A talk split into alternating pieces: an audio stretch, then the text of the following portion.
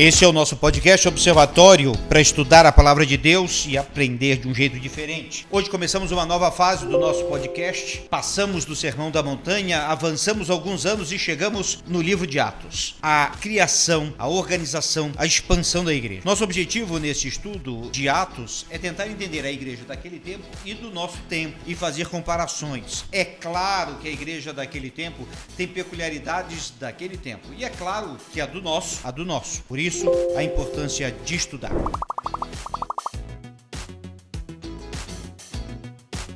Estamos aqui com o nosso grupo de comentaristas. Temos o pastor Mateus, que está aqui conosco. Fala, gente. Bom dia, boa tarde, boa noite. Temos uma historiadora, Júlia, que está em casa participando via Zoom. Olá. Temos a Jéssica, que é analista de saneamento, também bacharel em contabilidade. Muito bem. Olá. E temos o Eduardo, nosso doutorando em engenharia elétrica. Olá, olá. Todos nós estamos aqui para aprender da palavra de Deus. Eu sou o pastor Rubens e esse é o Observatório, um podcast para ver, entender e fazer o livro de Atos. Queremos refletir agora sobre a diferença entre a igreja do século 21, a nossa, portanto, e a igreja do livro de Atos. Será que é possível se aproximar de tudo do passado? Será que é possível nós sermos iguais ao que era a igreja do Novo Testamento, especialmente do livro de Atos, é o que queremos estudar um pouquinho hoje. Vamos trabalhar os capítulos de 1 a 4 do livro de Atos e você pode ler aí na sua casa. Vamos refletir sobre isso. Bem, começo pedindo para Júlia, nossa historiadora, para fazer rapidamente um panorama do que era a igreja do Novo Testamento. Júlia. A minha família sempre me ensinou a amar a igreja e a participar das coisas da igreja. E quando eu estudo um pouco sobre a história da igreja, eu me lembro do que Cristo quer né, no início da igreja e se realmente hoje eu cumpro esse papel, né? Continuo tendo quais são as mudanças, as minhas perspectivas. Isso é algo que me alegra muito. E como eu falei de Cristo, é interessante pensar que a igreja primitiva, né, o início da igreja, que nós chamamos de igreja primitiva, ela começa aproximadamente ali, né, no ano 30 depois de Cristo, que é quando Jesus inicia o seu ministério. Né? Então Jesus seria o fundador, o criador, né, o que dá início à igreja. É interessante destacar que Jesus, né? Assim, Nossa, isso é óbvio. Não, isso não é óbvio, porque existe um debate muito grande, né? Entre os historiadores e entre os católicos se seria Jesus ou se seria Pedro, né? O quem iniciaria a igreja. Tudo por causa de um versículo muito que deu muita confusão na interpretação, que é quando Jesus ele interroga os discípulos acerca de quem ele é e os discípulos vão responder, né, o que cada um deles acham e Pedro ele faz a confissão de que ele fala que Jesus Cristo, que Jesus é o Cristo, ele é o Filho de Deus. E aí Jesus em resposta ele fala, é, e eu te digo que tu és Pedro, e sobre essa pedra edificarei a minha igreja. E quando Jesus fala isso para ele, tem uma confusão, porque Pedro significa pedra. então, para as pessoas, elas vão, durante a, essa época, elas vão, vão interpretar que Jesus disse que ele fundaria, começaria sua igreja a partir de Pedro, né? Mas não, não é essa a interpretação que eu acho que seja correta, mas a Bíblia ela faz várias menções, principalmente em Isaías, em Pedro, que Jesus ela é a pedra preciosa, angular e a pedra de esquina, que é rejeitada pelos homens, para, mas para Deus ela é preciosa e eleita. Então, a realidade, sim, a igreja, Júlia, surge... nesse versículo, a ideia principal é que quando Cristo fala sobre esta pedra, ele está falando da declaração de Pedro. Tu és o Cristo, o Filho de Deus vivo. Então Jesus vai dizer sobre esta pedra, esta declaração é que a igreja vai surgir. É, então, quando ele diz esta pedra, ele diz sobre ele mesmo, que a própria escritura testifica que ele é a pedra, né? A pedra angular, a pedra de espinho. Então isso é bastante interessante. Tem uma Depois história sobre isso Cristo... também, Júlia. Hoje eu tô animado. Senhor? Tem uma lenda judaica corriqueira na época de Jesus que conta que um príncipe mandou construir um palácio. Para isso uhum. ele mandou cavar e mandou cavar e eles, os empregados cavaram, cavaram e depois de três dias cavando chegaram na pedra. E esse é, rei vai dizer: agora eu posso começar o meu palácio. Quando eles chegaram na pedra e assim foi de edificar. Então Cristo usou dessa história que se era corriqueira naquele tempo. Quando a gente fala sobre o livro de Atos, nós vemos que Jesus ele tem um, ele dá uma comissão aos seus discípulos e não aos 12, só aos 12 apóstolos, mas todas as pessoas que o seguiam, de que eles deveriam ser testemunhas do evangelho de Cristo, não só em Jerusalém, mas em toda a Judéia, Samaria até os confins da terra, que demonstra esse caráter do processo de qual seria a missão da igreja, que seria espalhar, né, a mensagem de Jesus Cristo. E quando a gente vai lendo o livro de Atos, não só nos quatro primeiros capítulos, mas no livro inteiro, nós vemos que no início o, os apóstolos eles não entendem isso, mas depois virão algumas perseguições, né, que elas vão ser bastante importantes ao longo da história, perseguição aos cristãos, né, que vai acontecer durante o Império Romano, durante alguns editos de alguns imperadores. Porém, a gente vê que a igreja ela não se detinha, né? A igreja ela sempre crescia. Os cristãos eles não tinham medo, mesmo que fosse algo proibido, que eles iam ser transformados em tochas humanas, que eles seriam feitos, é, seriam queimados, vivos, jogados em arenas. Eles não tinham medo de cumprir aquilo que Cristo, né, mandava, ele havia ordenado. Deixa eu aproveitar o gancho da Júlia, pastor Mateus. Pelo que a Júlia havia colocado, e é muito claro, o foco da igreja daquele tempo era evangelismo. É preciso entender isso hoje também. Será que o maior foco era a evangelização? Eu entendo que sim, e eu entendo que esse foco deles, em parte, ele vem de, um senso de urgência que eles tinham ah, em relação à missão que Jesus havia deixado para eles. E nós vemos que ah, os discípulos, os, aqueles que compunham aquela comunidade, eles tinham uma expectativa iminente da volta de Cristo e, portanto, é, uma, um entendimento de que aquela missão precisava ser cumprida o quanto antes. Então, tudo deles é, girava em torno de cumprir essa missão que Jesus tinha deixado. Então, a gente vai ver que eles não se apegavam aos bens materiais, eles não estavam pegados naquilo, porque eles, uh, se alguém precisasse de alguma coisa, eles vendiam, compartilhavam. Eles conseguiram uh, se desligar das prioridades uh, terrenas, mundanas. mundanas e de fato focarem na missão que Cristo tinha deixado. E por consequência, o foco acaba sendo a evangelização, porque isso era a, a missão que eles tinham maior, né? fazer discípulos, de espalhar. É claro que tem uma série de fatores que ah, somam para essa questão. Né? Eles estavam numa comunidade que já tinha uma expectativa pelo Messias, eles estavam. Na, o, o, grande desafio deles era mostrar Cristo como cumprimento da profecia que aquelas uhum. pessoas já, já esperavam. Então, por isso que ah, talvez seja, não seja tão surpreendente, não, não para diminuir de forma alguma, mas que a gente tenha 3 mil pessoas, por exemplo, que se convertem numa, numa mensagem porque todos eles já tinham entendimento de quem era o Messias, eles já sabiam o que estavam esperando. A questão era entender que Jesus era aquela pessoa. Quando aquela ficha cai, uhum. ah, todas aquelas pessoas foram capazes de tomar uma decisão e de entender o que significava aquilo. Ah, mas a gente vai ver que eles estavam o tempo todo compartilhando o evangelho, o tempo todo juntos. E, de fato, era prioridade por causa desse senso de urgência. Né? Hoje, talvez a nossa grande dificuldade seja a, a nossa ideia de que tem mais tempo, né? Tá cedo, eu tô novo, eu tenho coisas para fazer, eu tenho que estudar, eu tenho que trabalhar, agora eu tô com um filho pequeno. É. As pessoas sempre têm muitas outras prioridades e Jesus vai ficando, Jesus, o Evangelho, vai ficando vai ficando esquecido no meio de outras coisas que a gente tem para fazer. Uhum. Acho que esse senso de é importante. Eduardo, esse era o foco naquele tempo e hoje na igreja? Como é que você percebe? Qual o foco da igreja hoje? Quando eu falo igreja, a gente está falando de modo geral aqui, claro. Sim, sim. Então, eu acho que a igreja, ela acompanhou o que a sociedade se tornou. Mas de uma forma assim, sempre pautada na palavra, claro. Então, se a, a sociedade ficou mais complexa, então a igreja buscou ser mais complexa para se adaptar nesse sentido. No sentido, por exemplo, a Bíblia.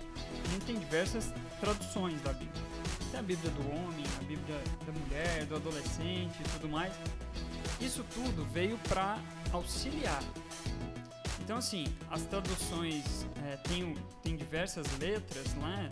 É, interpretações, talvez, mas o, o sentido da palavra é o mesmo.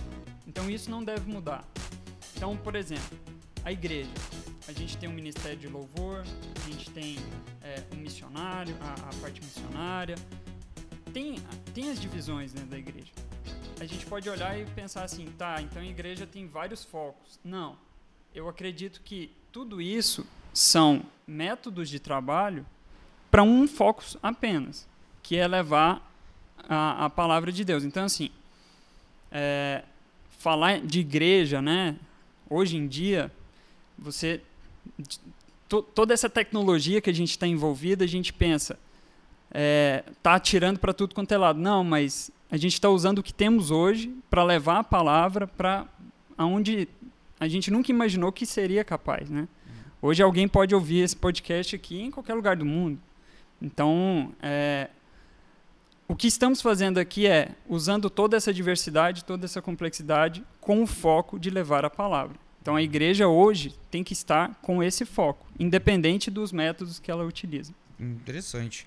Olha só, outro destaque da igreja primitiva eu, é que eles estavam dispostos e prontos a morrer por Cristo. Tinham convicção, tinham força, tinham uma garra extraordinária. Nos primeiros capítulos de Atos a gente vê isso muito claro. Jéssica, Será que a gente tem acompanhado ao longo da história, claro, é, um pouco do esfriamento na fé e talvez de uma falta de compromisso com Cristo e com a igreja hoje? O que, que você acha?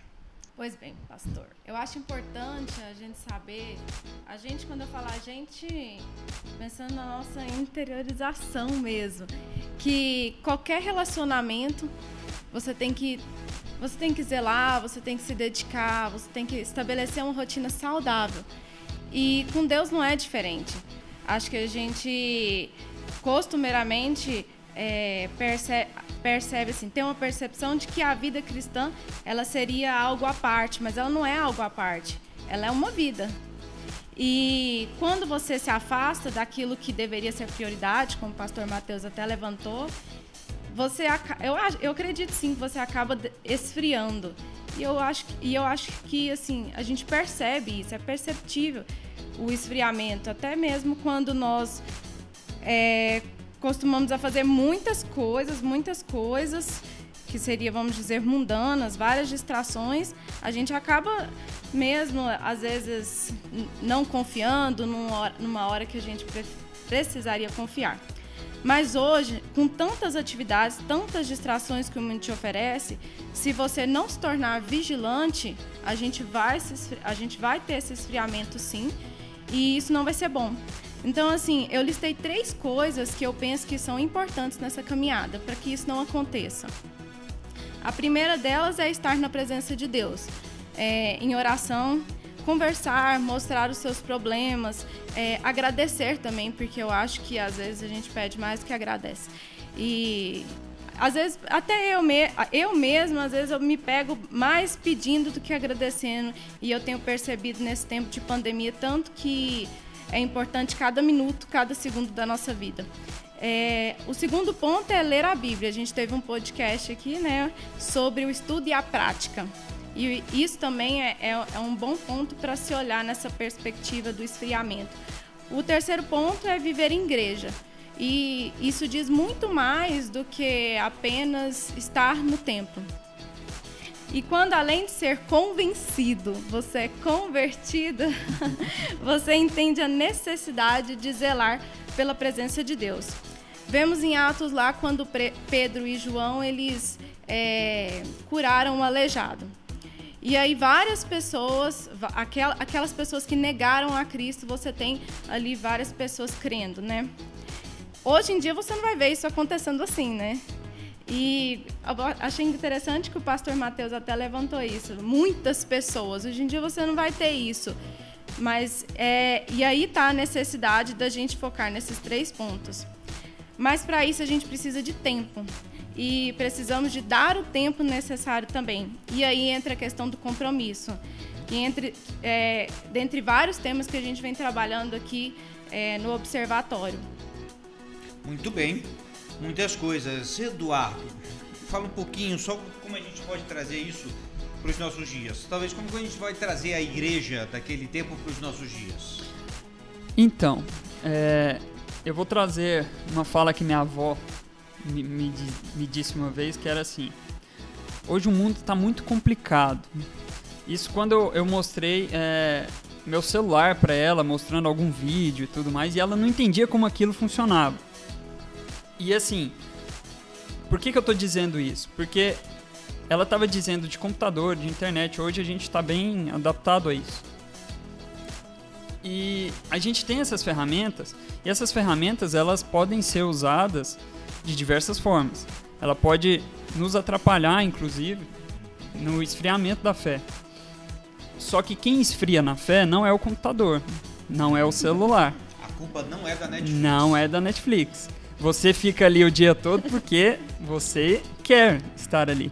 Então, não é a, a tecnologia que está fazendo esfriar, são as pessoas que estão deixando que a tecnologia as faça é, esfriar nesse sentido. Então, eu acredito que para trazer a igreja primitiva para hoje, é você entender que a sua vontade que tem que prevalecer. Então você não pode deixar que todas essas distrações te tirem o foco da, da, da palavra de Deus.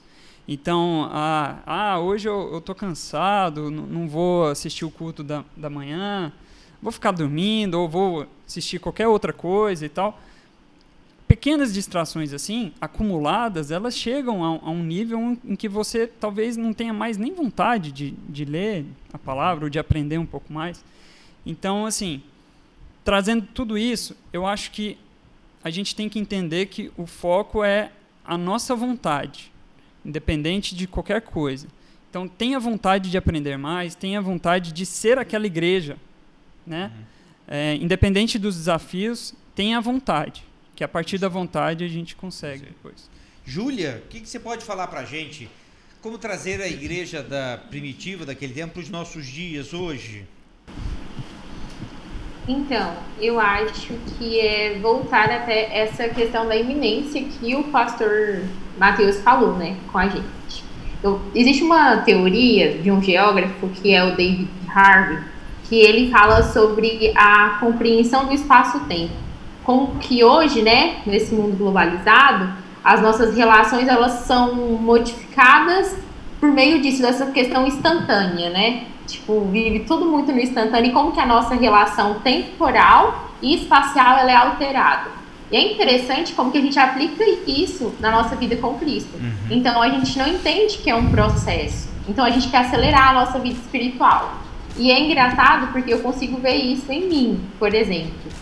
Eles tinham perseverança, eles sabiam que era um dia de cada vez que eles precisavam fazer a gente quer fazer as coisas assim e quer que aconteça rápido, né? Ah, Jesus não voltou antes, quem me garante que ele vai voltar agora, né? Então, a gente, essa compreensão que a gente tem, ela altera. Por exemplo, uma vez eu estava conversando com um pastor amigo meu e eu falei assim, eu fico tão chateado porque às vezes, às vezes parece que eu estou indo tão bem, que eu estou dando eu tô fazendo tudo certo e aí parece que eu tropeço em algum lugar e tenho que começar tudo de novo e isso me desmotiva.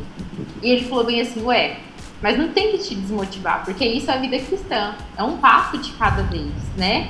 Então é você compartilhar com os irmãos, é estar em união e focar naquilo que é preciso, porque nós vamos ser percalços no, durante o nosso caminho, nosso, nossa trajetória. E quando a gente olha para a igreja primitiva, a gente vê o tanto de percalços que eles tinham. Eles não podiam, né, se reunir de fato com liberdade, aquilo depois de um certo tempo foi se tornando algo ilegal, né, que ameaçava o Estado. Eles foram culpados por coisas que eles não fizeram, como por exemplo incendiar, né, o incêndio em Roma. Então assim, eles tinham adversidades, porém eles entendiam que era um dia de cada vez e não que era uma coisa instantânea como a gente pensa hoje.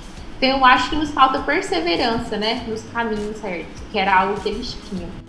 Outro detalhe da igreja primitiva é unidade e comunhão. Na realidade, isso a gente vai ver em todo o Novo Testamento.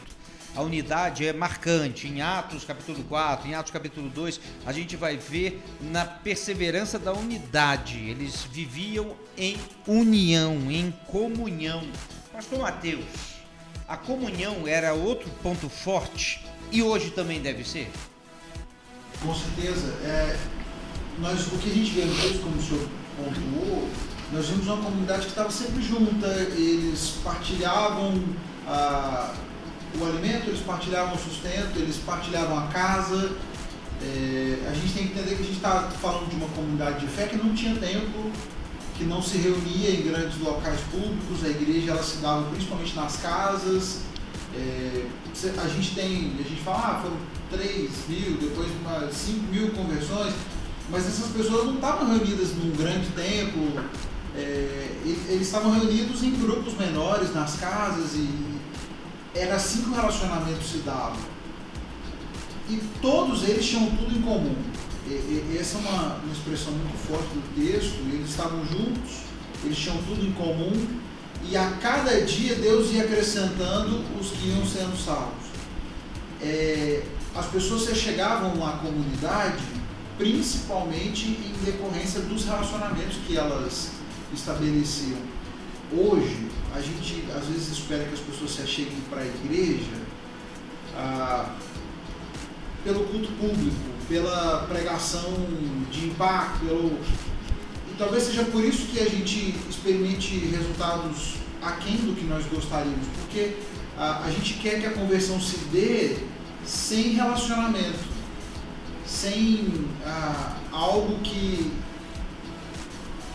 fixe a pessoa na igreja.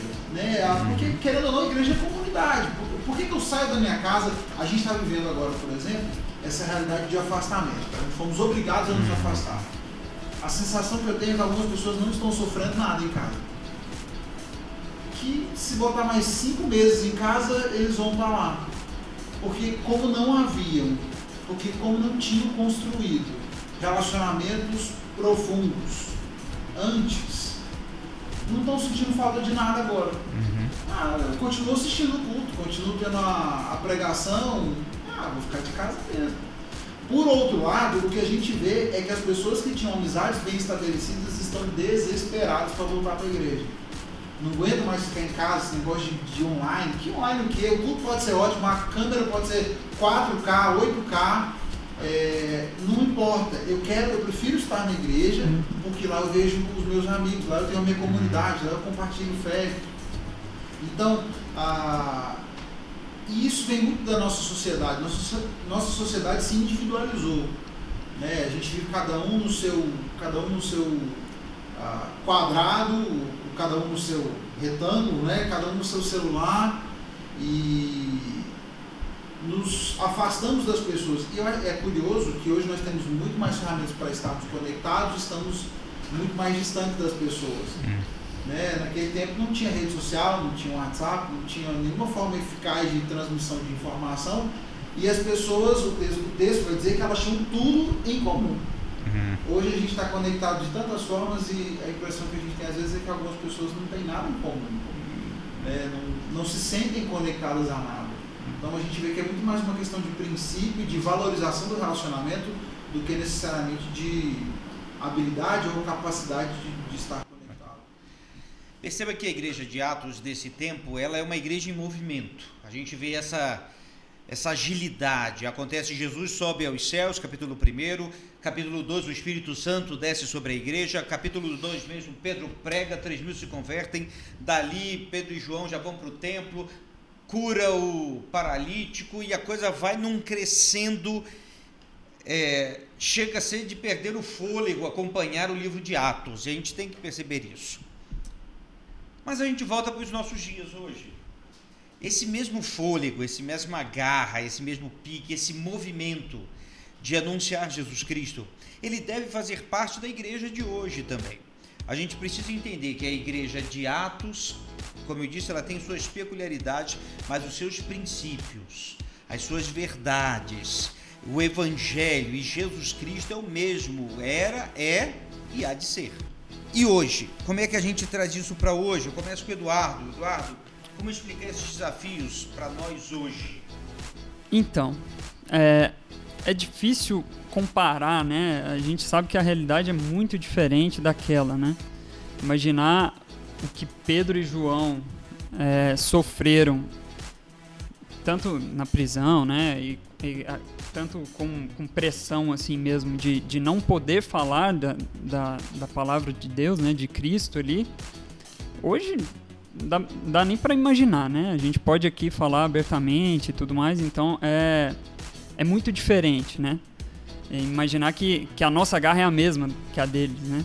E, e assim, é, com certeza é um desafio muito grande, mas eu, eu acredito que assim, apesar da diferença, a igreja que continua pregando a palavra, que não é, dá abertura a, a, a, coisas do mundo que, que nos trazem esfriar a fé ou, ou desviar do, do caminho de Deus, ela mantém a garra. Devidas às proporções, ela mantém a garra. Então, assim, a gente está num, num, período de pandemia, toda igreja que, que conseguiu se adaptar para fazer um culto online, claro, isso depende de dinheiro também, mas assim, né, se teve aquela vontade, teve aquela disposição de, de se adaptar para isso e trazer a palavra de Deus mesmo com, com todo mundo em casa e tudo mais, mostra uma garra, mostra uma força. Então, então assim, é, eu não gosto de comparar porque realmente é, é inim, inimaginável para a gente, né? Mas a garra e a força estão dentro de nós. Então, independente do motivo, independente da, da circunstância, tem que ter a garra. E aquela igreja primitiva tem que ser a referência. Mesmo que, que não seja daquela forma, né? O sofrimento com que eles tiveram. Mas a gente tem que ter aquela vontade, tem que ter é, um espelho, né? A, a, a, a se guiar e tudo mais. Então, acredito que sim, que temos, temos essa garra hoje, temos essa força hoje. Basta a gente buscar e usá-los. Deixa eu fazer uma outra, Júlia. Vou pegar o gancho do Eduardo a igreja primitiva ela era perfeita? Eu acho que ela não era uma igreja perfeita, porque a igreja ela pode ser entendida como duas, dois sistemas, que antes ela não tinha. Antes, na igreja primitiva, ela não era uma organização, ela era só um organismo, né? Isso. Ou seja, era só o corpo de Cristo formado por pessoas. E como é formado por pessoas, não tem como ser perfeito. Porque pessoas são imperfeitas. Então eu acho que não é uma igreja perfeita, mas ela é uma igreja que nos dá o um molde daquilo que Cristo espera de nós. Exatamente. E eram grandes desafios daquele tempo. Jéssica, como é que a gente pode pensar nesses desafios hoje? Eu acho que nós temos muitos desafios hoje que eu chamaria de coisas demais para fazer. hoje em dia temos coisas demais para fazer, estamos ocupados demais. E aí eu queria trazer uma, não sei se é um testemunho, mas uma uma coisa minha mesmo. É, eu entrei na faculdade em 2009 e eu não entrei em uma, eu entrei em duas, de uma vez. E ela aí eu estudo. de sofrer pouco. Ela gosta de sofrer. É, se for para sofrer, é, é para sofrer. Sofrer. E minha vida toda foi assim. Depois disso também continuou assim, sendo duas, tudo dois. Tudo é dois na minha vida. Acho que quando eu ficar grávida vai ser gêmeos. Mas eu, eu fazia faculdade de manhã eu fazia uma faculdade de manhã, à tarde eu fazia estágio, eu trabalhava, e de, do estágio eu ia para a faculdade à noite. Sábado e domingo eu tinha tempo para provas e trabalhos, estudar para provas e trabalhos. Aí você pensa assim, onde estava a igreja na minha vida? E eu era batizada. É, é, no domingo, de vez em quando, quando eu arrumava um tempo, eu ia ali, sentava e assistia o culto. É, hoje, quando eu, hoje, hoje, quando eu olho para trás, eu vejo que eu poderia ter feito diferente. E é isso que é o, tem, que é o ponto da garra e da força. Eu teria feito diferente hoje. É, quando eu entrei para o coro, é, eu, eu senti o impacto que isso teve na minha vida. E, e quando você tem o entendimento da palavra, quando você compreende a palavra, quando você compreende, você tem consciência daquilo ali, do sacrifício que foi feito por você, você compreende que não tem como você não fazer nada, que é impossível você não fazer nada. E acho que de, chega a dar um pouco até de vergonha. Você fala, eu tenho que fazer, eu preciso fazer algo. E tudo que eu fizer vai ser pouco perto do sacrifício que foi feito por mim. Então, quando eu tive esse entendimento, o mínimo que foi desse entendimento, eu percebi o impacto que era quando eu cantava numa cantata, ou quando eu ensinava uma criança algo e, e, a gente via que ela tinha entendido, porque a gente fazia elas repetirem, ela, elas entendiam. Então você vê que tem um impacto não só na vida delas, mas também tem um impacto na sua vida. E, mas para isso a gente precisa entender que quais são as prioridades da nossa vida. E com tantas essas distrações, às vezes a gente precisa sair da sua zona de conforto. Hoje eu estou saindo da minha zona de conforto, mas isso é necessário porque o trabalho ele precisa ser feito. E aí, num estudo que eu estava fazendo, eu, eu vi uma, uma frase que eu gostei muito, que foi assim: a igreja, ela, a, a igreja faz. O que a igreja faz fala mais alto do que ela diz, e é exatamente isso, porque a igreja são pessoas, e pessoas precisam fazer para o trabalho é, trabalho do reino de Deus ser levado, ser, ser visto, né? E aí caímos numa outra verdade da igreja primitiva. Jesus foi bem claro: ser-me-eis minhas testemunhas. Isso foi tão claro e eles perceberam isso tanto, mas ainda falta muito. A igreja tem cumprido seu papel, alguns percalços no meio do caminho, e vem uma pergunta que muitos universitários fazem e questionam: devemos ainda acreditar na igreja? Pastor Mateus. Eu acho que é o Billy Graham que fala, uh, ele insiste muito que a igreja ele é a esperança né, da, desse mundo. A gente precisa acreditar na igreja. Precisa acreditar de fato que a igreja seja uh, o corpo de Cristo, que uh, nós temos a missão de cumprir essa vontade de Deus e todos os propósitos que Jesus manifestou, é a igreja que foi deixada para cumprir. Né? A, a, missão que Jesus deixou foi para que a igreja cumpra. Ah, hoje, muita gente, talvez esse questionamento surja muito de pessoas que foram machucadas por, por, por líderes equivocados, ou às vezes mal intencionados, ou comunidades desfocadas. É, mas a gente precisa, nós que levamos a sério a palavra de Deus, precisamos trabalhar para restabelecer essa imagem da igreja e para mostrar de fato o que a igreja é. Porque ah, as pessoas ainda têm uma visão equivocada muitas vezes do que é a igreja. Para alguns, a igreja é um lugar de aprender princípios morais, para você ser uma boa pessoa. Ah, eu vou na igreja porque eu vou ser uma boa pessoa. Ou eu vou na igreja porque a palavra do pastor me traz paz. Ou eu vou na igreja, ah, mas não se entendem parte da igreja, não entendem que a igreja seja, na verdade, uma comunidade da qual ela é parte para viver o evangelho e para compartilhar o evangelho. E uma outra coisa que eu acho interessante é que às vezes a gente olha para o livro de Atos tentando extrair os princípios, as coisas que eles fizeram, e muitos cristãos se esquecem do princípio fundamental. A gente fala de poder, a gente fala de ser testemunha, o texto de Atos, Jesus vai dizer: ah, vocês vão receber poder ao descer sobre vós o Espírito Santo e serão minhas testemunhas. Depois de receberem o poder do Espírito Santo, vocês serão minhas testemunhas. O que nos faz, de fato, testemunhas eficazes do Evangelho é o poder do Espírito Santo em nós. Ah, tem muita gente que quer ser testemunha eficaz, mas não quer se encher do Espírito Santo.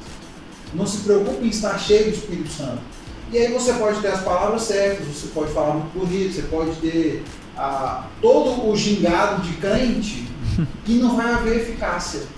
Porque a eficácia, o poder, de fato, ele vem do Espírito. É interessante que a gente, a gente vê que Jesus ele ordena aos discípulos que eles não saiam do lugar, que eles fiquem ali até que o Espírito Santo viesse.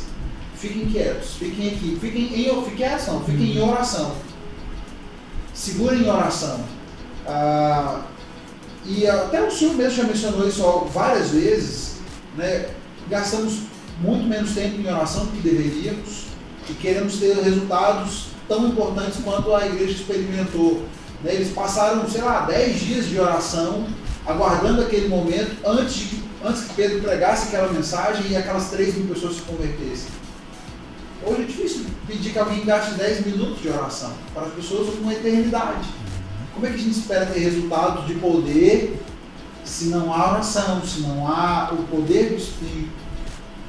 a gente tem que tomar cuidado para não querer imitar o método e esquecer, da verdade, do combustível que movia a igreja, que era o Espírito Santo de Deus.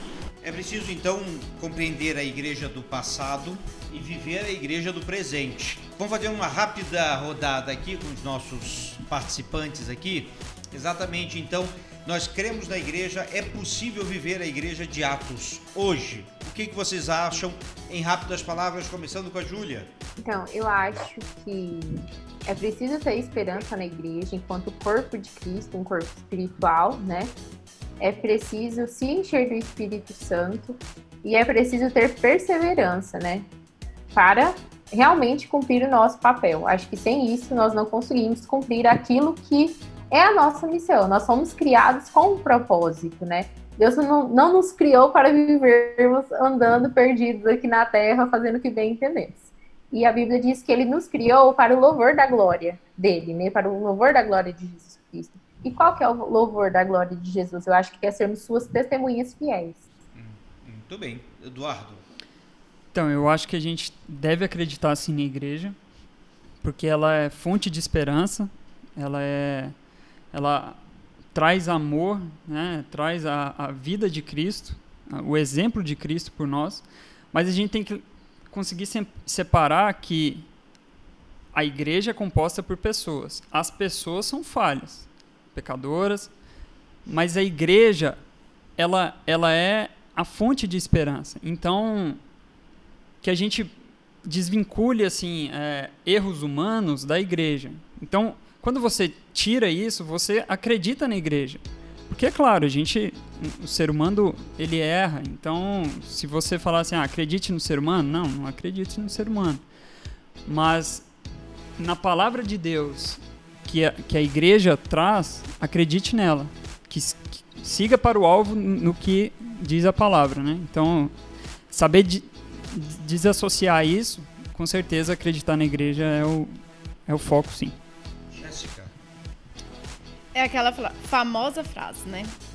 É, separar o joio do trigo. A gente tem que tomar cuidado com os extremismos, né? É, Para todos os lados.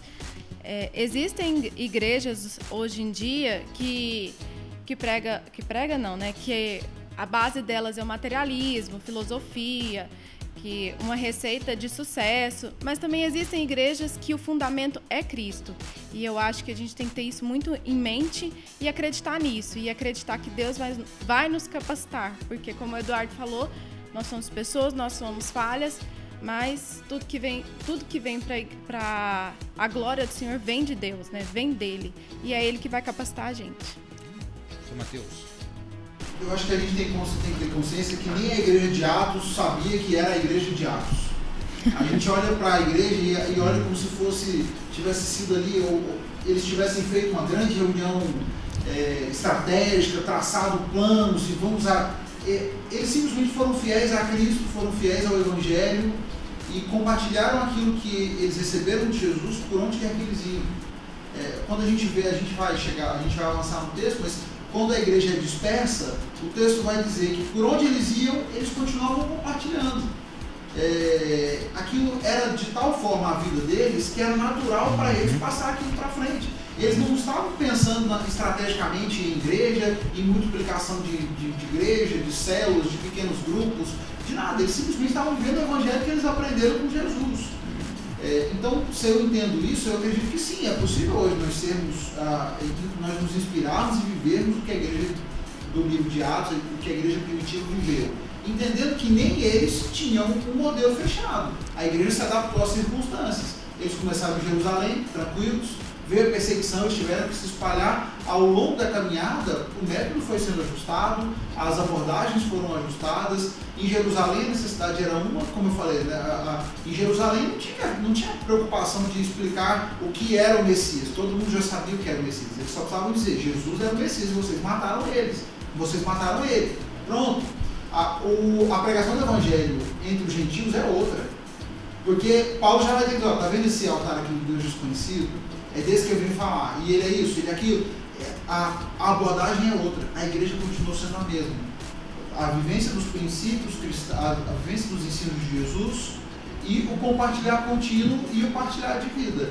Uh, esses são os grandes nortes da, da igreja. E eu acho que é isso que a gente tem que resgatar. A gente quebrar um pouco a ideia da instituição porque a igreja de alguma forma ela se institucionalizou ao longo da Uhum. história e as pessoas pensam em igreja como instituição. A gente tem que quebrar a instituição e trazer de novo para as pessoas. Ah, que é isso que é a igreja. Foi Billy Graham que disse: um arquiteto projeta um novo edifício, mas ainda precisa ser construído. Um compositor compõe uma nova canção, mas ela ainda precisa ser tocada. Um chefe de cozinha embora elabora uma receita, mas os ingredientes ainda precisam ser cozidos. Da mesma forma, Deus nos deu um projeto de vida, mas temos que saber como funciona e então colocá-lo em ação. Creio que o grande desafio de estudarmos o livro de Atos é pôr a igreja em ação. E é o desafio que colocamos a cada um de vocês que participa desse podcast, que você também coloque a sua vida em ação. Vamos transformar o livro de Atos exatamente na nossa realidade do dia a dia. Vamos estudar, vamos aprender, vamos criticar, vamos ouvir, vamos crescer. Nossa gratidão a todos aí. Júlia está em casa, Pastor Mateus está aqui conosco, Jéssica e Eduardo. E que Deus abençoe a todos. Esse é o nosso observatório e estaremos na próxima quinta-feira estudando um pouco mais do livro de Atos. you